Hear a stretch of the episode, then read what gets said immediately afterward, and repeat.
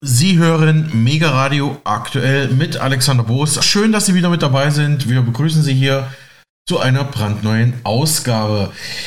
Wir beginnen mal wieder mit der Krise der deutschen Wirtschaft aus aktuellem Anlass. Gestern hat der deutsche Wirtschaftsminister Robert Habeck die neuesten Katastrophenzahlen, die neuesten Konjunkturprognosen für die deutsche Wirtschaft herausgegeben. Da kommen wir gleich drauf. Außerdem habe ich noch einige sehr interessante Experteneinschätzungen und O-Töne für Sie zusammengetragen zur Krise der deutschen Wirtschaft. Experten der deutschen Immobilienwirtschaft warnen vor dramatischen Einbrüchen im deutschen Wohnungsbau. Auch das hatten wir häufig als Thema bei uns. Jetzt hat der Rat der Immobilienweisen bei der Vorstellung seines Frühjahresgutachtens gestern kritisiert, unter anderem hohe staatliche Abgaben und teils unzureichende Förderangebote ja, in der deutschen Wirtschaftspolitik durch die Ampel. Bauen ist heute faktisch unmöglich, sagte gestern der Präsident des Zentralen Immobilienausschusses Andreas Mattner. Er bringt das auf den Punkt und ich habe das gleich zweimal laufen lassen. Um es ganz plakativ zu sagen, wer heute baut, geht bankrott. Um es ganz plakativ zu sagen, wer heute baut, geht bankrott. Eindringliche Worte von Mattner, Präsident des Zentralen Immobilienausschusses. Ja, wie bereits erwähnt, Bundeswirtschaftsminister Robert Habeck von den Grünen stellte gestern Nachmittag die neue, erneut abgesenkte, also negative Konjunkturprognose der Ampel-Bundesregierung vor. Habeck sagte zuvor bei NTV, dass die Ampel nicht mehr wie im Herbst von 1,3 Prozent Wirtschaftswachstum für dieses Jahr ausgeht, sondern nur noch von 0,2 Prozent Wirtschaftswachstum, also fast, ja, Minuswachstum, fast Wirtschaftseinbruch, nur 0,2 Prozent soll jetzt die deutsche Wirtschaft wachsen. Das sei nicht befriedigend, betont Habeck, der ja auch die letzten Wochen gesagt hat, Deutschland ist nicht mehr wettbewerbsfähig, ebenso wie sein Kollege Finanzminister Lindner, auf den kommen wir später noch zu sprechen. Also nicht befriedigend seien die neuesten Zahlen, die Habeck gestern vorstellte, sagte er. Und die wirtschaftspolitische Sprecherin der CDU-CSU-Bundestagsfraktion Julia Klöckner sagte ebenfalls bei NTV, wir brauchen jetzt, um mal in der Sprache des Kanzlers zu bleiben, einen Dreifachwumms für die Wirtschaft oder einen Mehrfachwumms für die Wirtschaft. So hier die CDU-Politikerin Klöckner aus der Opposition. Aber erstmal Habeck. 0,2 Prozent Wachstum sind äh, in keinster Weise befriedigend. Wir mussten die Wirtschaftsprognose nochmal äh, runterkorrigieren aus verschiedenen Gründen. Wir brauchen jetzt, ähm, um mal in der Sprache des Kanzlers zu bleiben, einen Dreifachwumms für die Wirtschaft und, äh, oder einen Mehrfachwumms für die Wirtschaft. Soweit Wirtschaftsminister Habeck von den Grünen und CDU-Wirtschaftspolitikerin Julia Klöckner bei NTV. Übrigens, die frühere Landwirtschaftsministerin Klöckner haben wir morgen nochmal in einem Interview bei der DPA bei uns im Programm. Dann erklärt sie, wie sieht die CDU-CSU, also ihre Partei, derzeit die katastrophale Wirtschaftslage Deutschlands. Die Schuld und Verantwortung für die aktuelle Wirtschaftsschwäche von Deutschland sieht der Chef vom renommierten IFO Wirtschaftsinstitut in München, Professor Clemens Fußt, auch bei der Ampel-Bundesregierung und auch Wirtschaftsforscher vom IFO-Institut hatten wir hier auch schon bei uns im Mega-Radio-Interview. Also der Präsident vom IFO-Institut, Professor Fußt, sieht ganz klar Verantwortung und Mitschuld bei der Ampel-Bundesregierung für die desaströse Wirtschaftslage. Das berichtete die ARD am Dienstag. Der Wirtschaftsforscher und IFO-Chef Fußt wirft den Ampel-Koalitionsparteien vor, in wirtschaftspolitischen Fragen uneinig zu sein. Damit sorgen sie laut ihm für große Verunsicherung und seien Mitschuld an der wirtschaftlichen Misere. Die Uneinigkeit in der Bundesregierung über den wirtschaftspolitischen Kurs ist für den IFO-Präsidenten einer der Gründe für die aktuelle Wachstumsschwäche der deutschen Wirtschaft. Die Verunsicherung der Wirtschaft muss sich die Ampel zuschreiben lassen, sagte er jetzt der Augsburger Allgemeinen Zeitung, die die ARD hier zitiert. Verunsicherte Firmen in Deutschland stellen Investitionen zurück. Die messbare massive politische Verunsicherung der Wirtschaft sei in keinem Industrieland der Welt so groß wie hierzulande, betonte Fußt.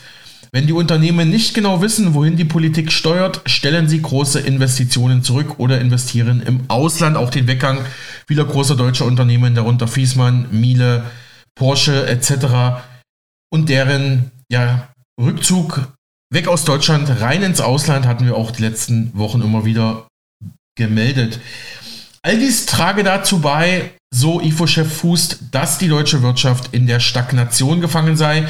Das deutsche Bruttoinlandsprodukt war im vierten Quartal 23 sogar um 0,3 Prozent geschrumpft. Sinkt es jetzt im neuen Quartal erneut, sprechen Ökonomen von einer technischen Rezession, also einer echten Wirtschaftskrise. Dem IFO-Wirtschaftsforscher Fuß zufolge unter einer ganzen Reihe von Belastungsfaktoren. Das Haupthindernis ist, sagt er, dass es dieser Koalition sehr, sehr schwerfällt, also der Ampel sehr schwerfällt, sich auf einen gemeinsamen Kurs zu einigen, sagte Fuß. Wenn die Ampel den Ernst der Lage erkenne und sich auf die richtigen Schritte einigen könnte, gäbe es keinen Grund zum Pessimismus, betonte er aber auch. Doch welche Lösungen schlägt denn jetzt der IFO-Chef vor? Im Gespräch mit der Augsburger Allgemeinen sprach sich Fuß gegen eine Aufweichung der Schuldenbremse aus. Steuersenkungen komplett auf Punkt zu finanzieren, halte ich in der aktuellen Lage nicht für sinnvoll. Zumindest ein Teil müsse aus den laufenden Einnahmen des Haushalts finanziert werden. Obwohl es unpopulär ist, müsste der Staat bei Konsum- und Sozialausgaben einsparen und umschichten, schlägt er vor. Subventionen für die Ansiedlung von Chipindustrie und Batteriefabriken ausländischer Konzerne in Deutschland kritisierte der Ökonom allerdings als falschen Weg. Wohlstand schaffen nämlich die Unternehmen, die hier Steuern zahlen, nicht Unternehmen, die nur Subventionen abgreifen. Diese Industrieansiedlungen seien nicht nachhaltig, sie würden wieder abwandern, wenn die deutschen Subventionen dann nicht mehr ausgezahlt würden. Ja, soweit hier IFO-Präsident Clemens Fuß, der bekannte und renommierte Ökonom mit seiner Kritik an der deutschen Wirtschaftspolitik der Ampel aktuell. Etwas optimistischer sieht die Lage sein Kollege, der Ökonom und Hauptgeschäftsführer der Bundesvereinigung der deutschen Arbeitgeberverbände Steffen Kampeter. Im Ringen um das aktuelle Wachstumsgesetzespaket der Ampelkoalition haben die Arbeitgeber weitere Schritte angemahnt, um die Wirtschaft zu unterstützen. Wir brauchen Chancen für Wachstum auch über das Wachstumschancengesetz hinaus, sagte Kampeter gestern dem ZDF Morgenmagazin. Die deutsche Wirtschaft ist in den vergangenen Jahren äh, ganz gut auf einer solide ausgebauten Autobahn vorangekommen und ähm, in letzter Zeit sind ein paar Baustellen dazugekommen und wir stecken eigentlich im Stau.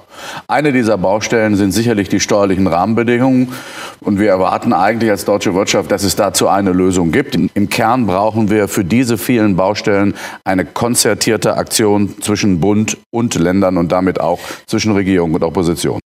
Das geht äh, aus unserer Sicht beispielsweise um die Frage der Sozialversicherungsreform, damit mehr Netto vom Brutto in der Tasche bleibt und äh, die Steigerung des Arbeitsvolumens in Deutschland, was, äh, äh was läuft unter Fachkräftemangel, aber auch darunter, dass mhm. die Arbeitszeit in Deutschland immer weniger genutzt wird.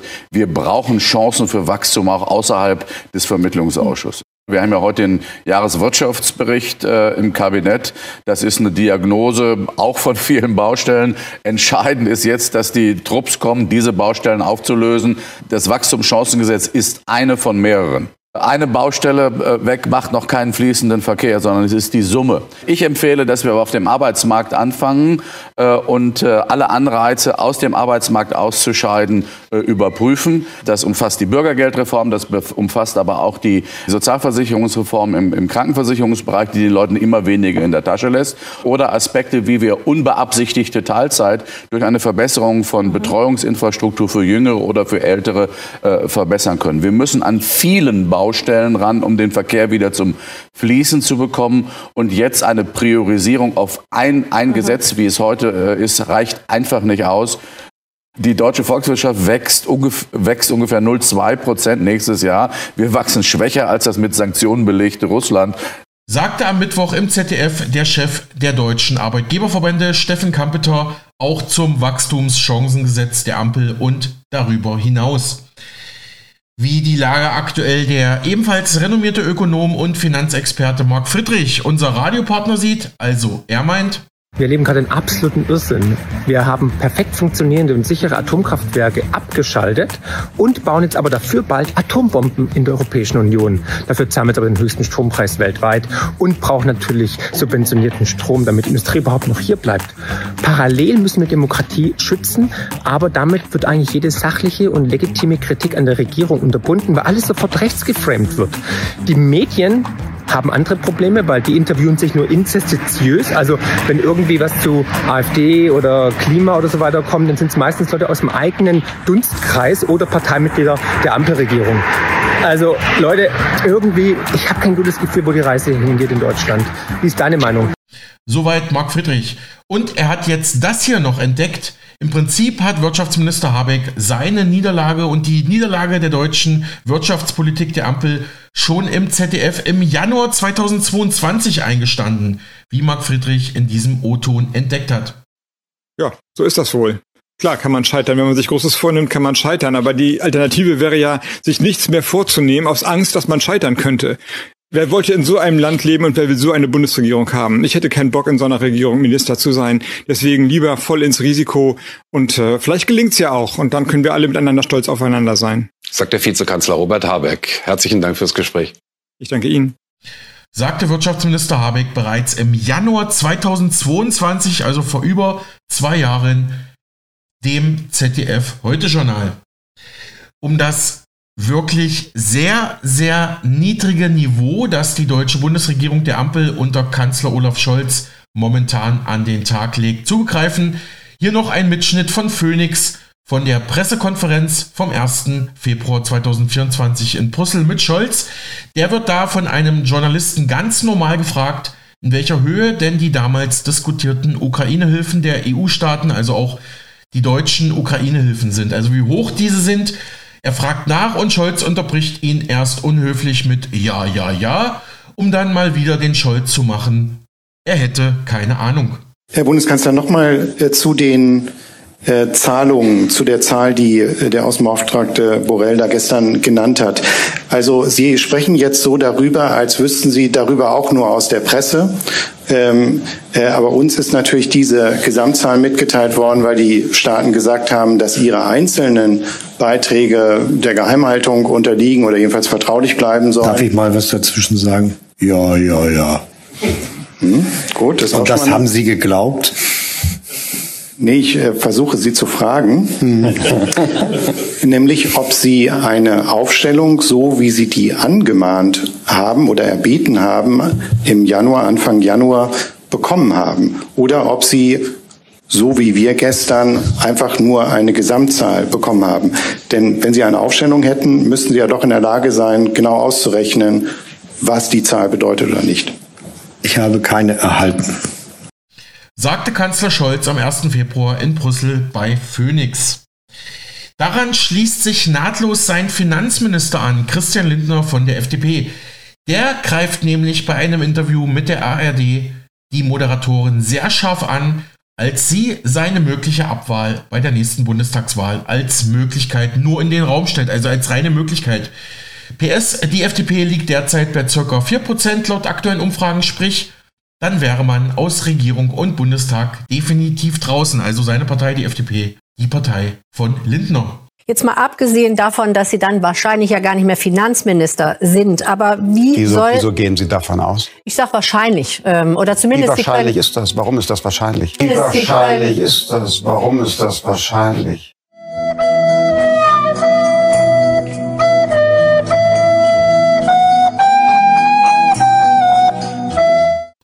Soweit Lindner hier in der ARD. Sie hörten einen weiteren O-Ton von Marc Friedrich. Ja, also das ist wirklich, das sind wirkliche Aussagen von Scholz und Lindner. Da fässt man sich an den Kopf, dass das wirklich die Repräsentanten unserer heutigen Gesellschaft und Politik sind. Und wir bleiben gleich bei Scholz und Lindner. Unsere Radiopartnerin Chris Rieger hat nämlich noch diesen Zwist zwischen dem Duo in der Ampelregierung entdeckt. Vor wenigen Tagen hat tatsächlich der Wirtschaftsberater von Finanzminister Lindner dessen Chef Bundeskanzler Olaf Scholz angeblich ausgelacht, zumindest verbal abgewatscht. So, wer hat das getan? Das ist der Berater von Lindner, das ist der renommierte Wirtschaftsprofessor Lars Feld, Professor für Wirtschaftspolitik an der Universität Freiburg und Leiter des dort ansässigen Walter-Eucken-Instituts für Wirtschaft. Außerdem ist er ständiger Interviewgast und Experte für Wirtschaftsfragen beim deutschen Medium The Pioneer, das wir ja auch häufig zitieren. Hier nun seine aktuelle Kritik an Scholz. Lindners wichtigster Wirtschaftsberater macht sich jetzt über Scholz seine Prognosen lustig. Also das geht ja schon mal gar nicht. Und warum? Ja, weil Scholz an ein deutsches Wirtschaftswunder glaubt. Warum glaubt er daran? Wegen der hohen Investitionen in den Klimaschutz. Und Christian Lindner, wichtigster Wirtschaftsberater, Professor Lars P. Feld an der Uni Freiburg, kann da nur lauthals lachen. Und wir schauen uns an, warum eigentlich? Ich meine, Scholz seine Prognosen, wenn er es nicht vergessen hat, äh, dann glaubt er da immer noch daran. Genauso wie an die 10 Cent äh, Strompreis. Aber ja, Zitat. Das ist Quatsch, auf gut Deutsch gesagt. Okay, das ist heftig. Danke, dass du den Bundeskanzler wieder in die kleine Komödie hineinbringst. So fällt lachend. Wegen der hohen Investitionen in den Klimaschutz wird Deutschland für einige Zeit Wachstumsraten erzielen können, wie zuletzt in den 1950er und 1960er Jahren geschehen. Das hatte Scholz vor knapp ungefähr einem Jahr gesagt. Und er glaubt an ein deutsches Wirtschaftswunder. Ich meine, jetzt muss man ganz ehrlich sagen, selbst der Wirtschaftsminister hat das jetzt verstanden, dass die Wirtschaft äh, dramatisch, also dass es bei der Wirtschaft dramatisch schlecht aussieht. Und äh, naja, wir haben gesehen, dass die Wirtschaft äh, 2023 geschrumpft ist, minus 0,3 Prozent. Und äh, man erwartet eine Stagnation 2024 ebenfalls. Jedenfalls erklärt Feld hierzu Zitat. Wenn damit die Bundesrepublik Deutschland gemeint ist oder die deutsche Volkswirtschaft, dann ist das abwegig. Ich könnte es noch drastischer formulieren, dann wäre es gleich frech. Wenn man sich überlegt, wie Deutschland von 1950 bis 1962 gewachsen ist, haben wir Wachstumsraten von 8 bis 9 Prozent gehabt. Das ist einfach völlig utopisch, weil wir die Arbeitskräfte für ein solches Wirtschaftswachstum nicht haben und nicht haben werden. Das ist einfach Quatsch, auf gut Deutsch gesagt. Hm. Nicht haben werden, da weiß er vielleicht noch nicht die Pläne der Bundesregierung, denn diese planen, die zukünftigen Fachkräfte einfach einreisen zu lassen. Dann erklärt der Professor für Wirtschaftspolitik und Leiter des dort ansässigen, also an der Universität Freiburg, Walter Eugen Institut, warum Scholz Aussagen ähm, ja, absoluter Unsinn ist. Zitiere, man kann es auch nüchtern ausdrücken und sagen, der Ersatz eines bestehenden Kapitalstocks, der auf fossiler Energie basiert, durch einen Kapitalstock, der klimaneutral ist, ist für sich genommen kein Wachstumsimpuls, da kommt kaum Wachstum rüber. Das ist lediglich eine Ablösung eines bestehenden durch einen neuen Kapitalstock. Die Wachstumsimpulse müssen ja über Innovationen kommen. Wenn mit dieser Transformation der deutschen Wirtschaft in Richtung Klimaneutralität kein innovativer Prozess verbunden ist, dann bringt das nichts im Hinblick, im Hinblick auf das Wirtschaftswachstum.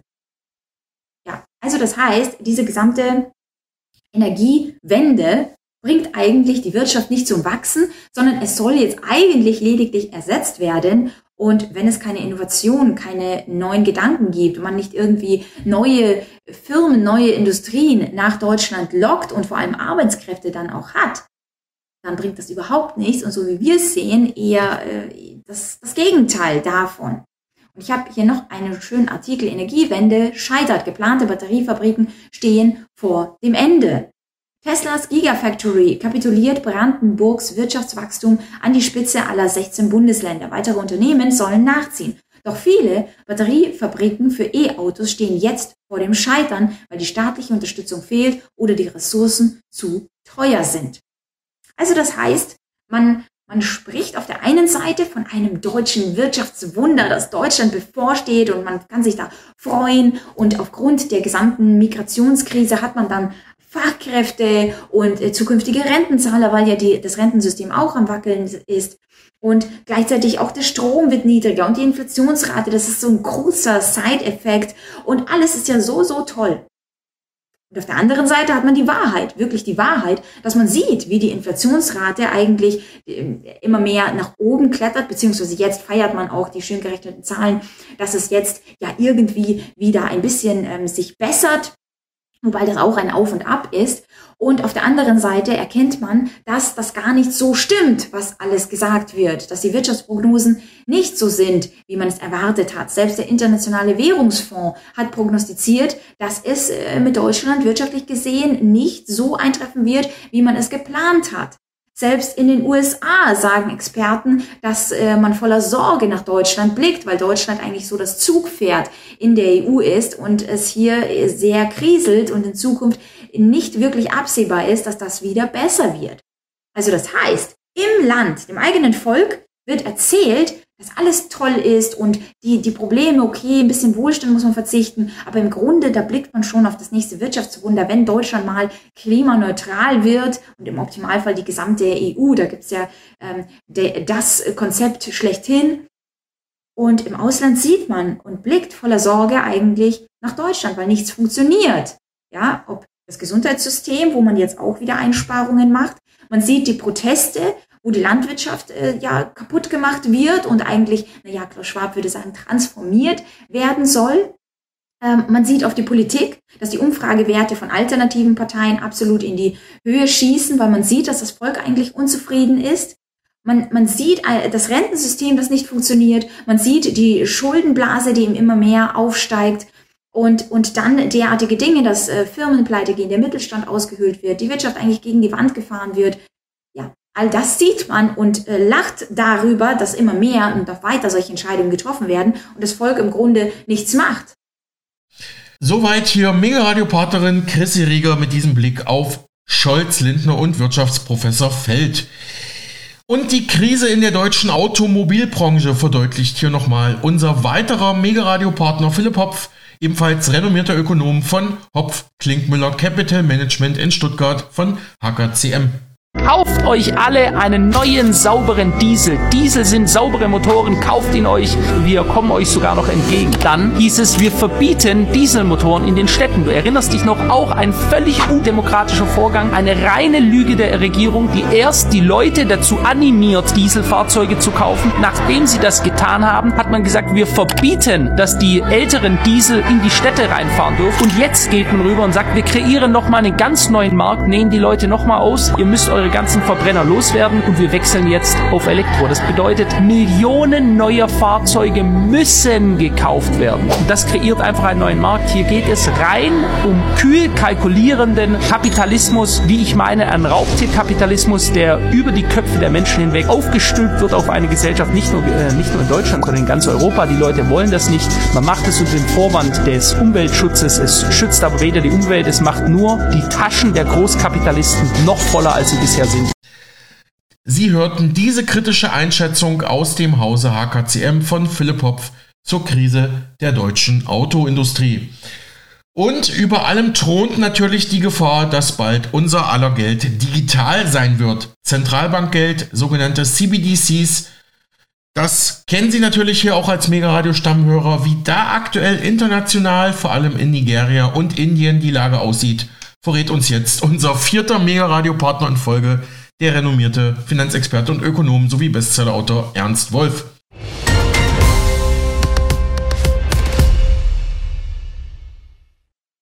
Hallo, Ernst Wolf hier. Das politische, wirtschaftliche und militärische Chaos, das wir zurzeit durchmachen, ist vor allem einer Tatsache geschuldet. Das Geldsystem, unter dem wir bisher gelebt haben, ist unwiderruflich zerbrochen und muss durch ein neues ersetzt werden. Aus diesem Grund wird unser Leben zurzeit von zwei Prozessen geprägt. Zum einen der rücksichtslosen Plünderung und Zerstörung des alten Geldsystems und zum anderen der Vorbereitung eines neuen Systems. Dieses neue System, das auf Central Bank Digital Currencies, also CBDCs zu Deutsch digitalem Zentralbankgeld basiert, hat jedoch Eigenschaften, die sehr viele Menschen nicht freiwillig akzeptieren werden. Den Beweis für diese Ablehnung liefert der erste Großversuch in einem Industrieland. Im Oktober 2022 wurde der E-Naira in Nigeria eingeführt und das mit verheerendem Ergebnis. Die Mehrheit der Nigerianer lehnt das neue Geld bis heute rundheraus ab, weil es sie zu 100 Prozent dem Staat in Gestalt der Zentralbank unterwirft und das Ende aller finanziellen Freiheit und damit auch das Ende jeglicher Demokratie bedeutet. Die Zeit aber drängt und das neue Geld muss wegen des immer heikleren Zustands des alten Geldsystems auf Biegen und Brechen eingeführt werden. Deshalb sind die Verantwortlichen gezwungen, sich immer neue Strategien und Taktiken zu überlegen. Um zu sehen, wie diese aussehen, sollte man den Blick nach Indien richten. Dort zeichnet sich nämlich eine Entwicklung ab, die auch für uns von Bedeutung sein könnte, nämlich die schleichende Einführung des neuen Geldes durch die Hintertür. Schauen wir einmal näher hin. Indien ist im Jahre 2015 der Better Than Cash Alliance, zu Deutsch Besser als Bargeld Allianz, beigetreten. Diese 2012 gegründete Organisation hat 80 Mitglieder, darunter nationale Regierungen aus Afrika, Nahost, dem asiatisch-pazifischen Raum und Lateinamerika.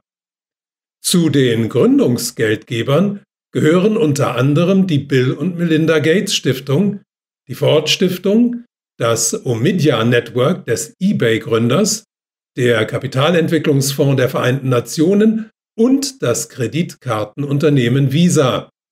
Zu den weiteren Geldgebern gehören die Mastercard Stiftung und das Deutsche Ministerium für wirtschaftliche Zusammenarbeit und Entwicklung. Wie ernst Indien es mit seinem Beitritt meinte, zeigte sich bereits ein Jahr später.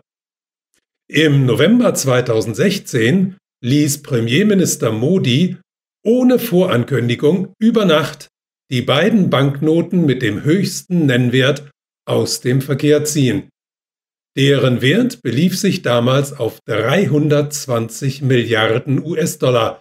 Das entsprach 86 Prozent des gesamten in Indien in Umlauf befindlichen Geldes.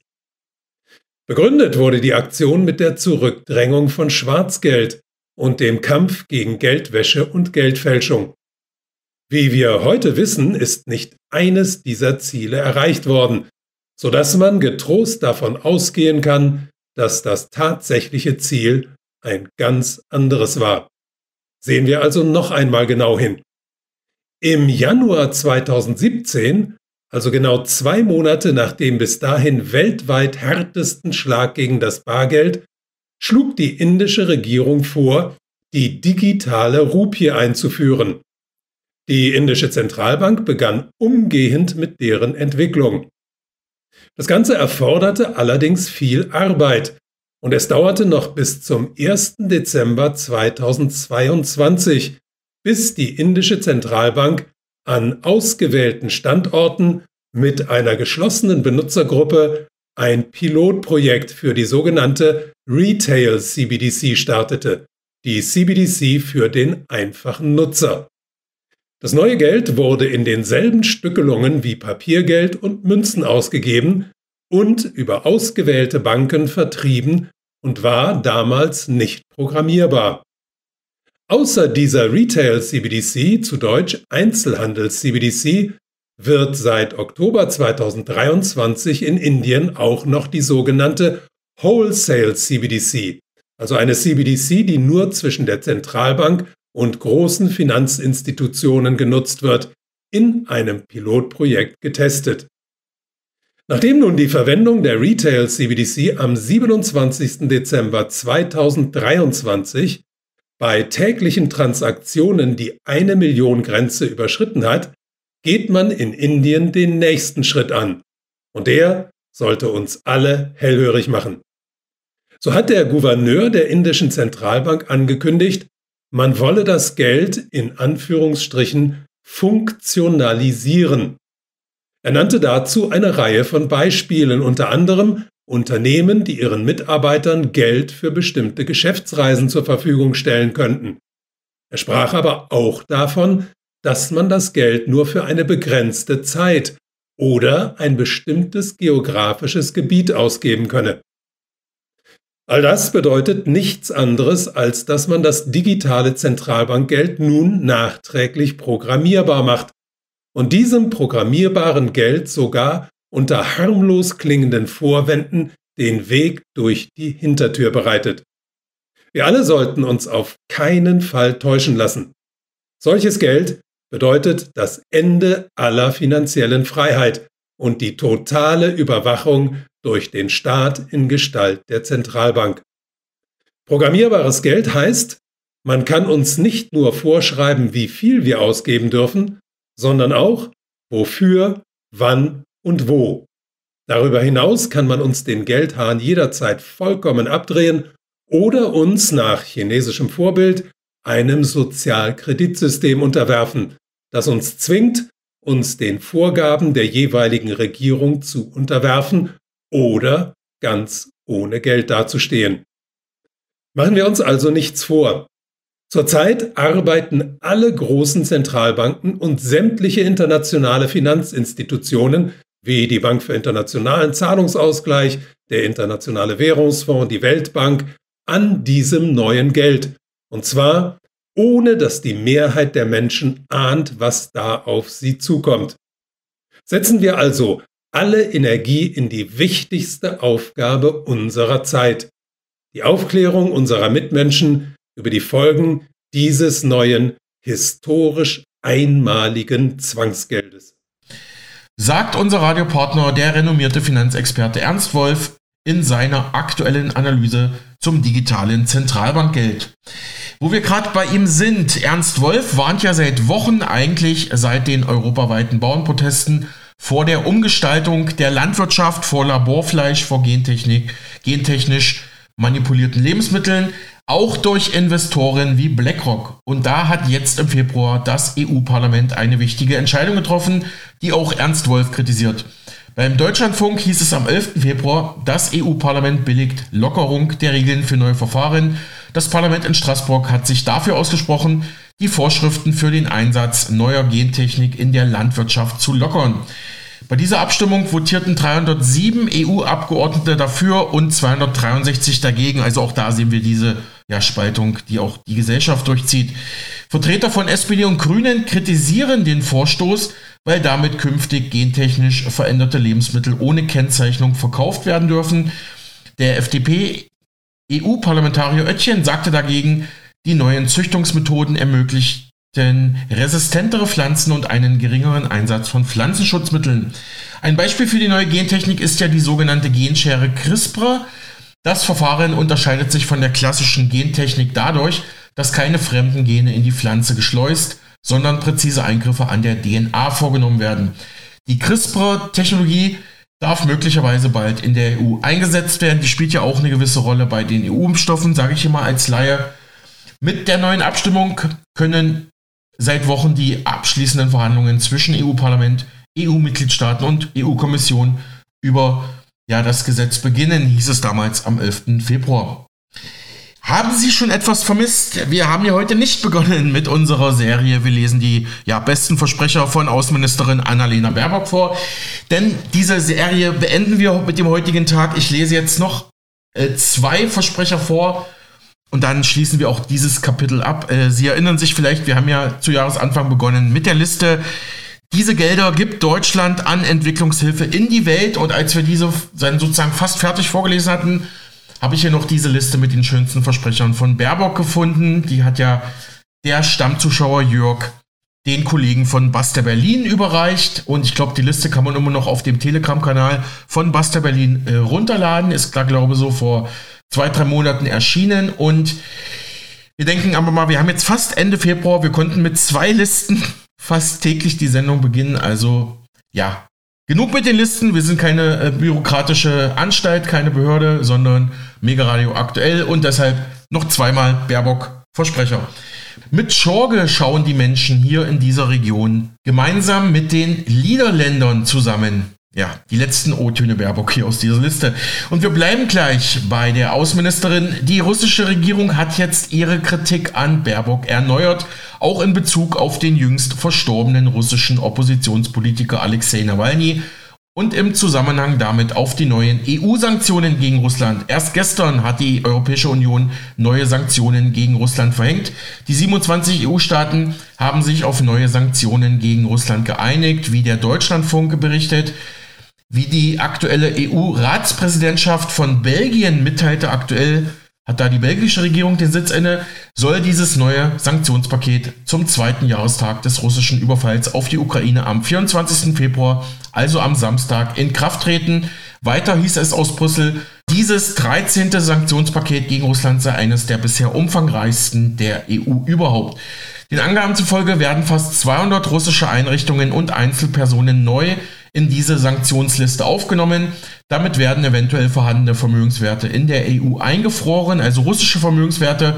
Außerdem sollen Unternehmen sanktioniert werden, die weiterhin militärisch oder technologisch mit Russland zusammenarbeiten.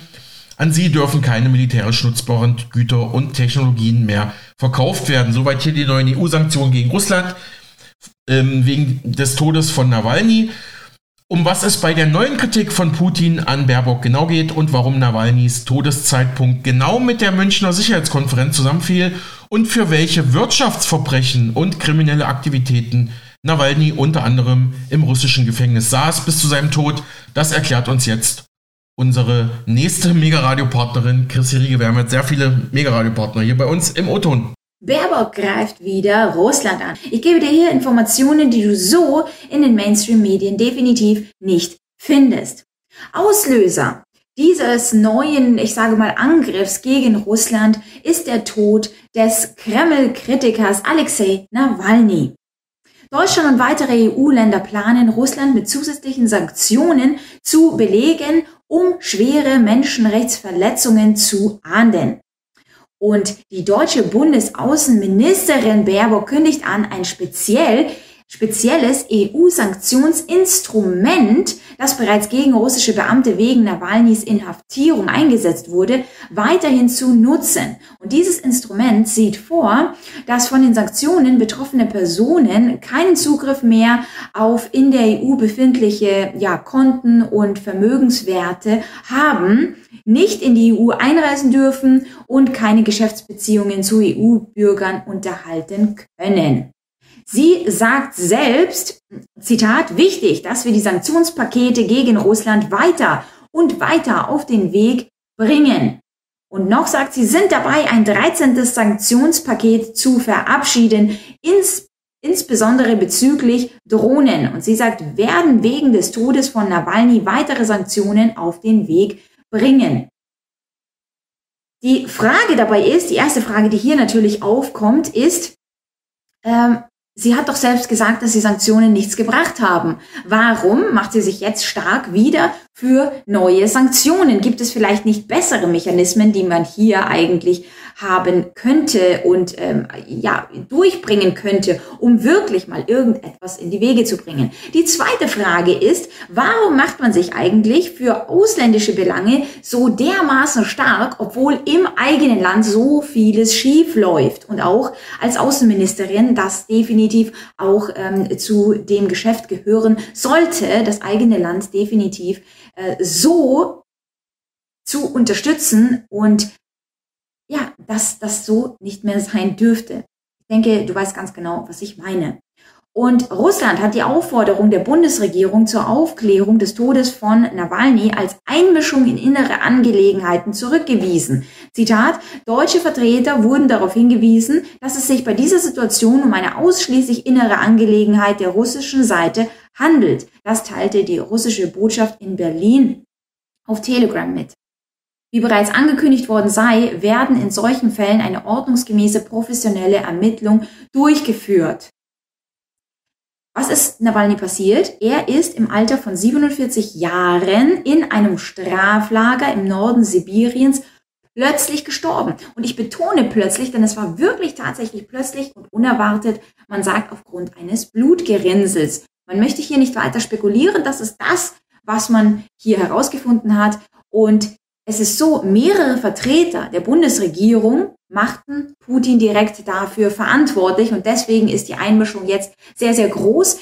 Annalena Baerbock spricht sehr, sehr oft von demokratischen Werten und grundsätzlich Menschenrechten und deswegen müssen sie hier dagegen vorgehen und irgendwie ansatzweise etwas dagegen tun. Und bevor ich auf den Grund eingehe, warum das eigentlich sein könnte, möchten wir mal ganz kurz auf Nawalny selbst eingehen. Und ich habe hier ein bisschen recherchiert und ein paar Dinge einfach mal zusammengetragen, die so nicht, ähm, ich sage mal, zusammengetragen werden in den Medien, sondern da ist man sich eigentlich einig. Es wurde ersichtlich angeordnet, um Nawalny zu trauern. Der Mann gilt unter Systemmedien als wichtigster Oppositioneller Russlands oder, wie ich auch gesagt habe, als Kreml-Kritiker. Dass an der ganzen Sache jetzt etwas ähm, nicht ganz stimmt und auch der Todeszeitpunkt etwas, ähm, ich sage mal, einen komischen Zufall hat, sagen wir es mal so. Das sollte klar sein. Auch der Auftritt seiner Frau ähm, auf der Münchner Sicherheitskonferenz trifft genau dann zusammen, mit ähm, ja, der Veröffentlichung des äh, mutmaßlichen Todes von Nawalny. Auch äh, merkwürdig und auch ihre Rede dort auch äußerst merkwürdig. Aber okay, das lassen wir mal so hingestellt. Warum ist Nawalny überhaupt im Gefängnis? Ins Gefängnis musste Nawalny ursprünglich, weil er und seine ebenso kriminellen Brüder den ähm, Konzern Yves Rocher und ein anderes Unternehmen in Russland gewerbsmäßig betrogen haben. Die kriminelle Vereinigung gab vor, Transportdienstleistungen zu erbringen, die dann tatsächlich von der regulären russischen Post ausgeführt wurden. Als Schadenssumme werden rund 1,2 Millionen US-Dollar angegeben. Yves Rocher zeigte die Brüder ursprünglich in Russland an. Die nicht in Russland ansässigen Konzernteile zogen aber die Vorwürfe dann doch zurück und gaben an, sie hätten nie eine Beschwerde gegen Nawalny überhaupt eingereicht. Auch sehr merkwürdig. Zuvor soll Nawalny den staatlichen Holzbetrieb Kirovles um 372.000 Euro geschädigt haben. Zusätzlich hatte er mit seinen Brüdern ein eigens in Zypern gegründetes Firmengeflecht, das äh, die gesamten Geldflüsse dann wiederum verschleiern sollte. Nawalny zog vor den Gerichtshof für Menschenrechte, wo er sich als politisch verfolgtes Opfer der Willkür Russlands ausgab. Und dort wurde erkannt, dass er in Russland äh, wohl ähm, kein faires Verfahren hatte. Aber was der Gerichtshof nicht bestätigte, ist, dass Nawalny wirklich unschuldig sei oder wirklich politisch verfolgt ist und nicht aus diesen Gründen, wie er eigentlich ähm, verfolgt wurde. Nawalnys erste Verurteilung aufgrund diesen gesamten Betrugs an den Unternehmen lief auf eine Bewährung hinaus. Er sollte sich zweimal monatlich bei der Polizei melden und dagegen verstieß er mehrfach. Darauf folgte die äh, gesamte Geschichte, vielleicht hast du es mitbekommen, von seinem, äh, an, von seiner angeblichen Vergiftung, von der er sich laut der deutschen Charité, die an der Behandlung beteiligt war, im Oktober 2020 vollständig erholt hatte. Aber es gab nie irgendwelche Beweise, die ähm, ja irgendeine, ich sage mal, Vergiftung dann nachgewiesen haben.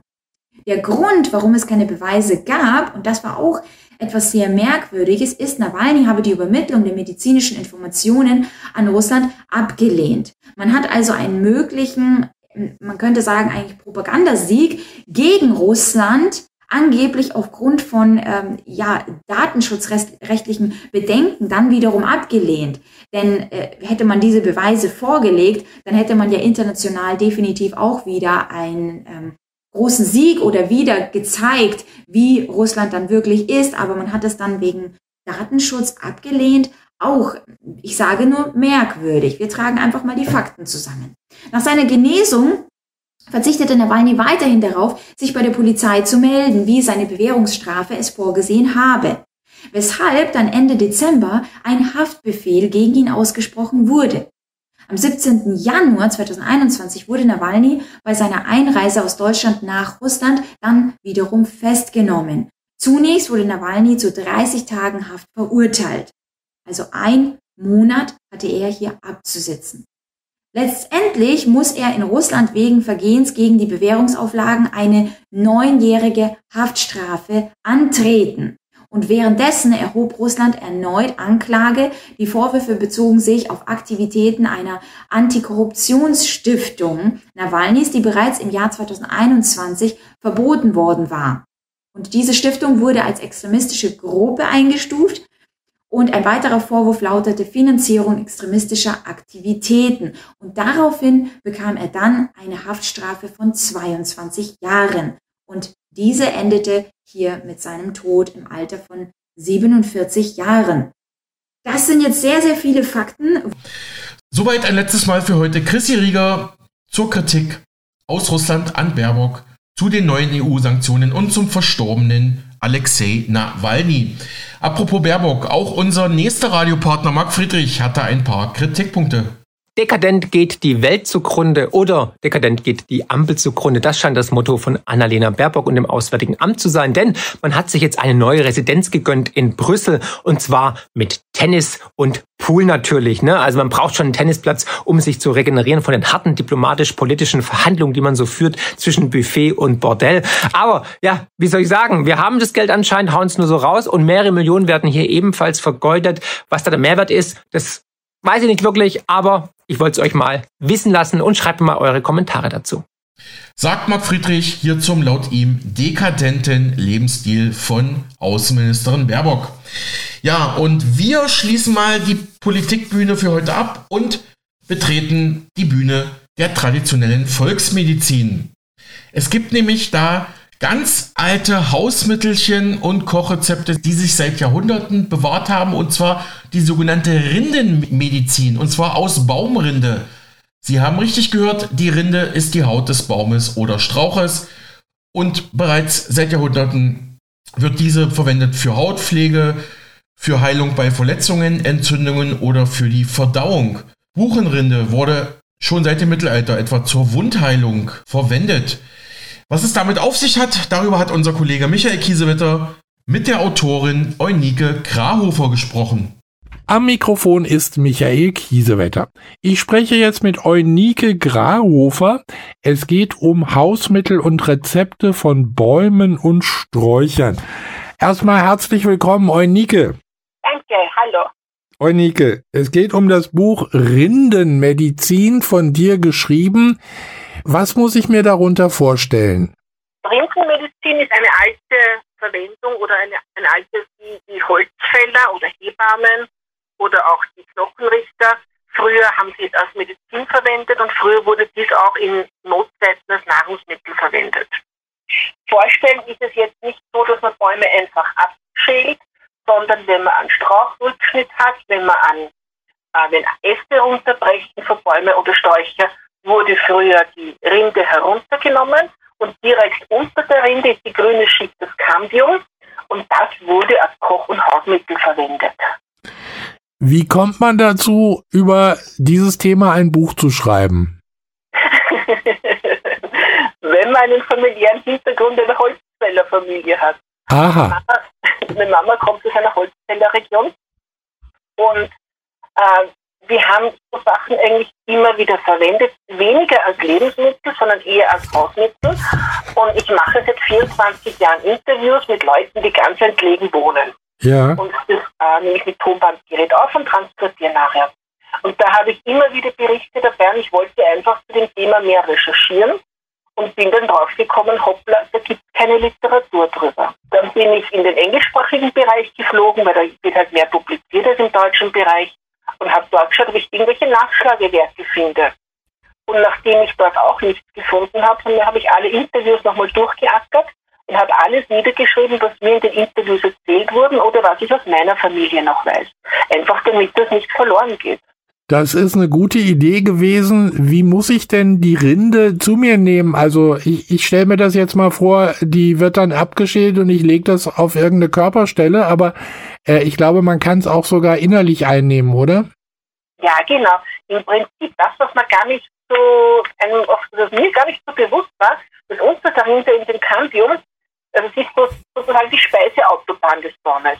Da werden von den Wurzeln alle Nährstoffe bis in die oberste Blattspitze transportiert. Ja. Und da sind verschiedene Zuckerarten drinnen, da ist oft Vitamin C drinnen, da ist Calcium, Eisen, Kalium, Magnesium, Phosphor, da sind ganz viele verschiedene Stoffe drinnen, die wir in einfach zerlegter Form drinnen haben und somit vom Körper leicht nutzen können. Und da kann man einerseits die Rinde entweder auflegen oder kauen, oder man kann, kann das das ähm, in der normalen Küchenmaschine, wo man halt auch Karotten verkleinert oder Kaffee mahlen, Mhm. kann man das zermahlen zu einem Mehl und dieses Mehl dann zum Kochen nehmen oder Wasserauszüge machen, mit den Wasserauszüge kochen. Wie schmeckt denn so ein Baum? Das kommt auf den Baum drauf an. Wir haben äh, einer meiner Lieblingsgeschmacksarten ist die Tannenrinde. Tanne schmeckt zitronig. Ja. Tanne haben wir in Österreich in den Gebirgsregionen oft in Lebkuchen zugemischt. Mhm. Zitronennote drinnen ist oft einfach Tannennadel oder Tannenrindenmehl. Ja. Die Birke, wenn man die Birke womit kocht, dann hat sie einen pfeffrigen Geschmack, das ist ein Pfefferersatz. Oh. Wenn man sie aber anrüstet, dann kommt eine nussige Note raus. Wenn man die Pappel äh, kocht oder in äh, so ähm, äh, Cremesuppe dazu gibt, dann schmeckt das wie Käse, das schmeckt fast wie Blauschimmelkäse. Die Weide, die hat so eine Süß-Sauer-Kombination. Die Rose ist komplett geschmacksneutral, also die liefert keinen Geschmack rein. Und die schwarze Riebissel zum Beispiel, die gibt eine fruchtige Note in Speisen. Das klingt äh, gut. Für was für Wehwehchen bzw. Krankheiten kann ich denn die Rinden nehmen? Äh, Einerseits, dem Körper Mineralstoffe zuzuführen und das, was äußerlich Hausmittel ganz klassisch war. Ich kann mit Weidenrinde blutverdünnend wirken, schmerzstillend wirken. Das heißt, dann nehme ich einfach ähm, Weidenrinde, einen, einen Ast runter, nehme die Rinde runter und lege das zum Beispiel direkt auf den Körper auf. Ja. Auf schmerzende Stellen auf. Das kann eine verspannte Schulter sein, das kann aber auch ein Nacken- oder bei Kopfschmerzen an die Stirn sein. Ich kann aber auch aus Weidenrinde ein Oxymel machen. So ein ähm, Honig mit Essig mischen, Weidenrinde darin einlegen, zwei, drei Wochen dann das herausnehmen und das wie einen Sirup trinken. Äh, wenn man keine Blutverdünnungsmittel nimmt. Wenn man Blutverdünnungsmittel nimmt, muss man mit verdünnenden Substanzen ein bisschen aufpassen. Da dürfte man Weide nicht nehmen. Für jeden anderen ist Weide wieder sehr, sehr gut. Also von der Weide habe ich wirklich schon mal gehört als Schmerzmittel. Äh, da kann man äh, äh, auch, glaube ich, einen Tee dann draus machen. Genau, genau, genau. Mhm. Ähm, wie, wie bist du denn zu den Rezepten gekommen? Hm, teilweise aus meiner Familie und Ja. im anderen Bereich aus den Interviews, aus den Gesprächen mit den Leuten, indem ich einfach gefragt habe, was habt ihr verwendet, wenn ihr krank wart. Ja, ja. Und eines der Rezepte, die ich an und für sich sehr oft gehört habe, das ist, und was jetzt auch gut passt, wenn wer die schwarze Johannisbeere, einen Strauch im Garten hat, da wurde bei Erkältungen eine Milch gemacht. Das kann man mit richtiger Milch oder auch mit Mandelmilch oder anderen Milchersatzprodukten machen, indem man äh, zwei so Zeigefingerlange Rindenstücke runternimmt, Ja. dann 14 Liter Milch am Herd einmal erwärmt, dann nimmt man das Zweig, also so 10 Minuten bleibt es im Herd oben, dann nimmt man das Zweigal wieder raus, gibt ein bisschen Honig dazu und dann hat man einen Erkältungstrunk, der jetzt bei Husten, Grippe, so Geschichten sehr, sehr gut hilft. Ja. Und es schmeckt gut. Es hat diese fruchtige, gute Note drin. Das glaube ich gerne und das ist ja dann auch jetzt wirklich reine Natur. Das ist reine Natur, genau. Da ist man, wir nutzen im Prinzip die Nährstoffe, die der Baum braucht. Mhm. Ganz viele Rezepte über Birke. Birke hat in Österreich sehr an Zugang verloren. In den norwegischen Ländern wird es noch mehr verwendet. Aber wenn die Holzfäller Kraftprobleme hatten, dass im, im Jänner, Februar, wenn halt die Höchstleistung bringen muss und der Körper meistens auch noch schlapp war, dann hat sich die Birken, also Birkenzweige, gar nicht mal abgeschält, sondern Zweige in Stücke geschnitten. Dann das, äh, sieht es genauso aus, in Wasser aufgekocht, so äh, 20 Minuten köcheln lassen. Ja. Dann wurde Honig dazu gemischt, also im kühleren Zustand dann Honig dazu gemischt.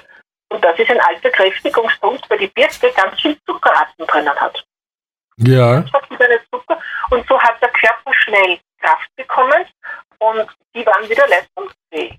Eine spannende Geschichte. Birkenzucker haben wir vielleicht auch alle schon mal gehört. Genau, ja, genau. Wobei der ist wieder so hoch konzentriert, dass wir ihn halt nur in kleinen Mengen vertragen. Mhm. Wenn wir den aus der Rinde heraus, also einfach über, über die Rinde im Wasser auskochen, dann ist die Dosis so, dass im Körper nichts macht. Da ist die Dosis einfach viel geringer. Wie ist es eigentlich mit der Rindenmedizin? Ist das ein bisschen, äh, ich sag mal, wird das ein bisschen links liegen gelassen heutzutage, weil es auch gar keiner mehr kennt? Ja, wir, wir kennen, als, Rindenverwendung kennen wir den Zink. Das ist eine Rinde, die wir nutzen. Labacho ist eine Rinde, die, die wir nutzen. Aha. Eine Gehölzer. Eichenrinde, Weidenrinde ist noch bekannter. Und dann wird es schon relativ schwierig, weil wir einfach so viele Möglichkeiten heute haben, Ja. dass man diese Randmethoden gar nicht mehr so nimmt. Gibt es eigentlich auch Bäume bzw. Rinden, die ich nicht benutzen kann? Ja, also wenn wir jetzt zum Beispiel an die Eibe denken, also überall dort, wo der Baum giftig ist, dürfen wir auch die Rinde nicht nehmen. Eibe, Affenkappwall, äh, Thuje zum Beispiel, Buchsbaum, Stechpalme, Goldregen. Das, das sind alles äh, Bäume, die wir nicht nehmen dürfen. Bei- Und immer dann, wenn der Baum generell giftige Teile hat, dann nehmen wir auch die Rinde nicht. Bei der Tuje zum Beispiel, da gibt es ja, glaube ich, auch äh, sogar äh, Globulis, also äh, weil da die Kraft dann ja irgendwie da äh, genommen wird, aber die bei der Rinde geht's nicht. Ja, Thuje nimmt man im Prinzip ähm, innerlich nur als Globuli Ja. und wer sie, das wird das die, Nerven, die Nervenkommunikation zerstören, das Thujon. Aber man kann sie äh, in Alkohol einlegen oder Essig einlegen, Aha. hat dann eine hervorragende Watzentinktur. Das heißt, man gibt entweder Asperl oder eine Rinde runter und tut sie in Essig oder Alkohol. Aha. Einlegen so lange, bis die, die, die Farbe von dem Essig oder Alkohol dann so bräunlich wird. Ja. Und dann tut man mit einem Wattestäbchen eintauchen, das dann auf die Warze drauf. Das ist bei allen Warzen, die in den Körper hineinwachsen, wie Stechwarzen oder so, hilft das, weil es halt das auch abtötet. Also wunderbar, das war jetzt auch ein toller Tipp.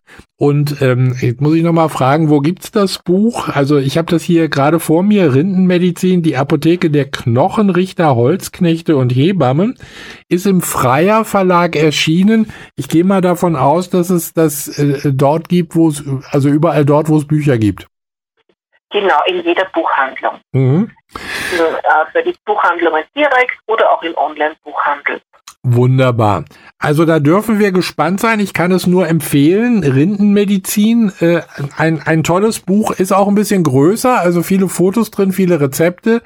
Und äh, du hast ja schon einige äh, Bücher geschrieben. Das ist jetzt nicht das erste Buch. Nein, das ist die Nummer 14. Nummer 14. Auf was dürfen wir uns als nächstes freuen? Äh, ich bin noch im Endrecherchieren zum Wurzelthema, zu den Pflanzenwurzeln. Ja. Auch sehr viel in diesen Pilgerregionen. Und da fehlen mir noch ein paar Hintergrundinformationen, aber das, an dem Buch arbeite ich gerade.